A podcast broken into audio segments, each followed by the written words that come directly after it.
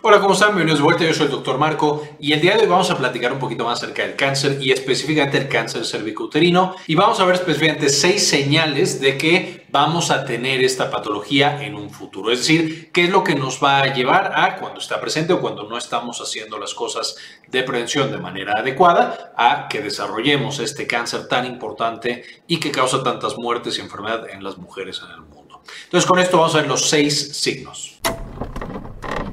Tener relaciones de riesgo. Por supuesto, las relaciones sexuales son la principal manera en la cual se van a contagiar eh, del virus del papiloma humano las personas, pues en este caso las mujeres. Y el tener cierto tipo de relaciones, por supuesto, va a aumentar el riesgo de manera muy importante.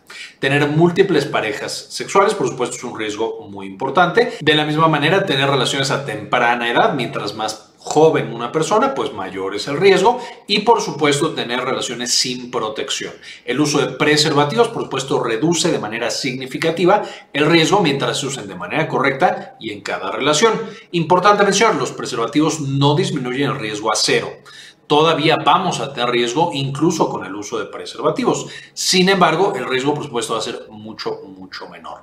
Cuando estamos teniendo este tipo de relaciones, es decir, con múltiples personas, muchas veces desconocidos, a edades tempranas y sin uso de preservativo, el riesgo de infección por virus del papiloma humano va a incrementarse y, por supuesto, nuestro riesgo de padecer cáncer cervicouterino también se va a incrementar otras infecciones de transmisión sexual.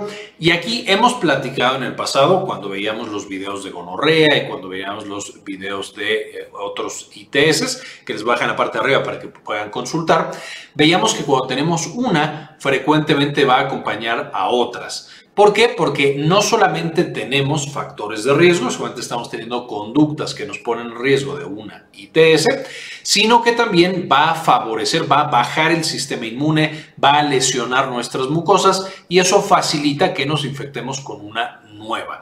Las tricomonas, por ejemplo, van a dañar partes del cervix y van a llevar a justamente eh, que se meta más fácilmente el virus del papiloma humano. De manera que tener una ITS, ya sea curable o no curable, va a incrementar nuestro riesgo de padecer, por supuesto, virus del papiloma humano y, una vez más, más adelante en la vida, eh, cáncer cérvico-uterino un sistema inmune comprometido. Aquí cualquier cosa que disminuya el sistema inmunológico, por supuesto, va a generar que más fácilmente la infección que ya traíamos del virus del papiloma humano salga de control y entonces genere unas lesiones mucho más avanzadas y mucho más agresivas. Y entre los principales factores que tenemos bajan la respuesta inmunológica de una persona cuando son personas jóvenes. Las mujeres jóvenes frecuentemente pueden llegar a tener un embarazo, que es una causa frecuente de que disminuye el sistema inmune y de hecho muchas pacientes progresan durante su embarazo de tener lesiones que son relativamente benignas a tener lesiones mucho más complejas y avanzadas. Por eso durante el embarazo frecuentemente se revisa justamente el cervix para ver qué tanto riesgo hay de que progrese a tener cáncer cervicouterino esa paciente. Otra causa de disminución del sistema inmune, por supuesto, la infección por virus de inmunodeficiencia humana o VIH, que ya hemos platicado también en el pasado y les dejo el video en la parte de arriba para que lo puedan consultar. Y aquí, por supuesto, es una persona que no toma medicamentos, es decir, que ya se infectó y no se está tomando sus medicamentos antirretrovirales, por supuesto, el VIH va a destruir su sistema inmune, va a progresar a SIDA, pero incluso si no progresa a SIDA, solamente mientras está en esta primera etapa de VIH, baja su sistema inmune y el virus del papiloma humano, que también ya contrajo una relación previa, va a salirse de control. Entonces, además de esto, fuera de las mujeres jóvenes, que el embarazo y el VIH son las principales causas de inmunosupresión, cuando esa paciente que se infecta de joven de virus del papiloma humano pasan los años y llegan a la edad de 40, 50 años, muchas veces va a desarrollar diabetes, por ejemplo, que la diabetes es otra causa súper importante de disminución del sistema inmune y es ahí cuando el virus del papiloma humano puede aprovechar y pasar. Ya sabemos que el virus del papiloma humano causa infecciones crónicas, es decir, una vez que te contagias no se puede curar. De nuevo, ya lo vimos en videos pasados de virus del papiloma humano que les dejo en la parte de arriba. Y entonces aprovecha ese virus para activarse una vez que la paciente es diagnosticada con eh, diabetes especialmente diabetes mal controlada, y ahí es cuando progresa a generar un cáncer cervicouterino. Entonces, todas son las principales causas de inmunosupresión, causas frecuentes en la población. Sin embargo, tendremos otras y habrá pacientes muy específicas que tengan enfermedades autoinmunes como artritis reumatoide, psoriasis, esclerosis múltiple, etcétera, que todo eso baja el sistema inmune por los tratamientos. Eh, a lo mejor personas que tienen cáncer y por supuesto reciben quimioterapia o simplemente el cáncer destruye su sistema inmune, etcétera, etcétera. Una vez más, cualquier cosa que disminuye la actividad del sistema inmunológico facilita la actividad del virus del papiloma humano y por supuesto también va a facilitar la aparición de cáncer cérvico-uterino. El tabaquismo. Y aquí, por supuesto, nadie piensa que estar inhalando de manera constante una gran cantidad de humos cancerígenos es bueno para la salud. Sin embargo, por supuesto, cuando nosotros lo inhalamos pasa nuestra sangre y entonces esas sustancias cancerígenas llegan a todas partes del cuerpo. Evidentemente también van a llevar al cervix. Y este cervix, si por un lado ya tenía el virus del papiloma humano, por otro lado, estas sustancias cancerígenas del tabaco pues van a favorecer la aparición de células malignas que empiecen a mutar y que por supuesto lleven a un cáncer cervicouterino.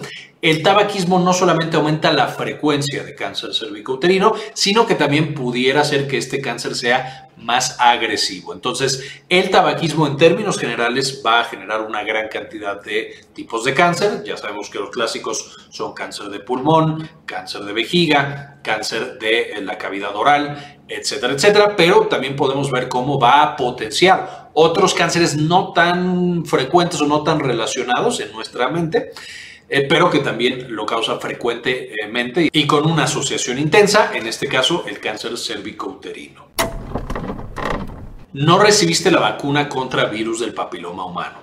Afortunadamente en la actualidad ya existe una vacuna que permite, cuando se aplica en mujeres eh, y en hombres, por supuesto, que no han tenido toda la infección con virus del papiloma humano, que no te contagies, específicamente de los serotipos que van a ser mucho más propensos a desarrollar cáncer cervicouterino, que son el 6, el 11, el 16 y el 18, que están relacionados con prácticamente todos los cánceres cervicouterinos, la infección por estos cuatro subtipos, serotipos o variantes del virus del papiloma humano.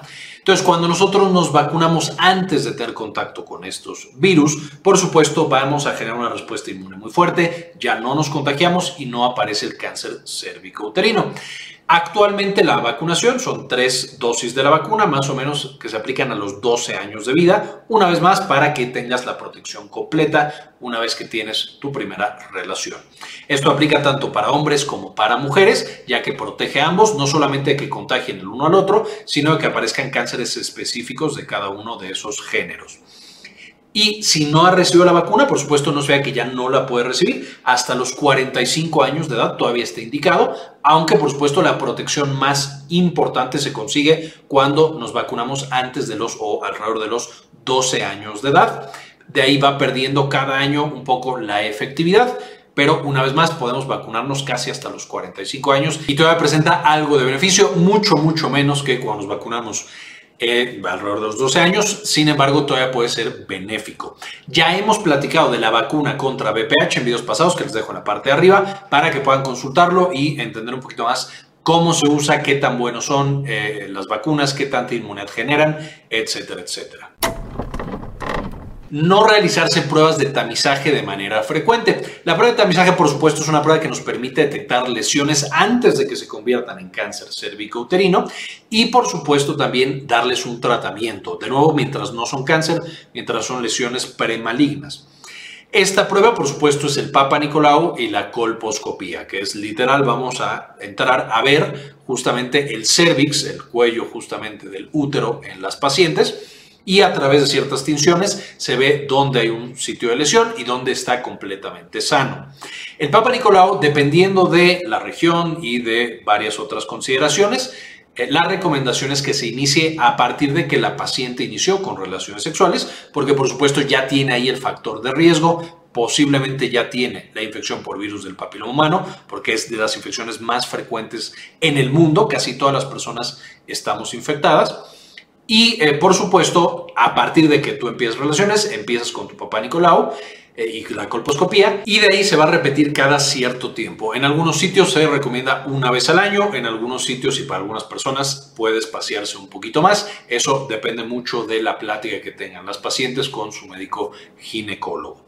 El hecho de que nosotros estemos constantemente haciendo estos papanicolaos, de nuevo nos permite detectar las lesiones que no progresen a cáncer cervicouterino y poder dar un manejo adecuado antes de que ya tengamos una patología mucho más complicada. Entonces, usualmente a de los 21 años, a veces antes, a veces un poquito después, se empiezan estas pruebas y son indispensables para también eh, prevenir este cáncer tan eh, terrible. Si no las estamos haciendo o no las estamos haciendo con la frecuencia adecuada para nuestros factores de riesgo, definitivamente es una, señal de que vamos a tener más adelante cáncer cervicouterino. Entonces, básicamente, estos son los seis principales señales que nosotros podemos encontrar en una persona, una paciente, de que más adelante va a tener cáncer cervicouterino. El punto de estas señales, por supuesto, es que si nosotros las detectamos, hagamos algo para prevenirlo, no nos esperemos. El cáncer cervicouterino afortunadamente va avanzando despacio y pueden pasar años hasta que aparece ya completamente agresivo y atacando a la paciente. Entonces tenemos tiempo, pero tenemos que actuar lo antes posible para que sea sencillo, para que sea económico, para que no sea tan destructivo para la salud de esa paciente. Entonces todos tenemos que estar pendientes de estas señales. Si las encontramos, ir con el médico y atendernos de manera inmediata. Espero que esta información les gustara, eh, que les ayude un poquito más a tener esta prevención adecuada. En la descripción del video, como siempre, van a encontrar más información para que puedan leer más e investigar más de este tema. Y finalmente, antes de terminar este video, quisiera agradecer a algunas de las personas que han sido apoyar el canal con una donación de uno o de dos dólares al mes, permitiéndonos hacer este tipo de investigaciones y compartirla con todos los demás. Este video en particular quiero dedicárselo a Jason Silva, Héctor L.P. Sainz, Mike Angelo, María Eugenia Sobrino, Luis Fernando Zacarías, Guadalupe Guardiola, Antonio Guizar, Rodrigo Álvarez, Yami Pascasio, Jorge C. Beltrán, Fernando FR, Dr. Fermín Valenzuela, Aldo Novelo, Pablo Antonio, Gli53, Alejandro, Carlos Luis, Givón Gron, Kiara Goyosa, Luis Ernesto Peraza, Leonor Paves Cabezas, Carlos Ramírez, Sandy Oliva, Ana Karen Tejeda, Enrique Segarra y doctora Susana Vidal. Muchísimas gracias por todo el apoyo, eh, por permitirnos hacer este tipo de información. De nuevo, ojalá les gustara este video y como siempre, ayúdenos a cambiar el mundo, compartan la información. Quería comentarles también que ya tenemos activada nuestra clínica en línea, Clínica Cares. Eh, nos pueden encontrar en clinicacares.com.mx para agendar alguna consulta. Principalmente atendemos los temas de salud de la mujer y también, por supuesto, consulta general. Si tienen alguna duda, alguna consulta, aquí en clinicacares.com.mx nos pueden encontrar.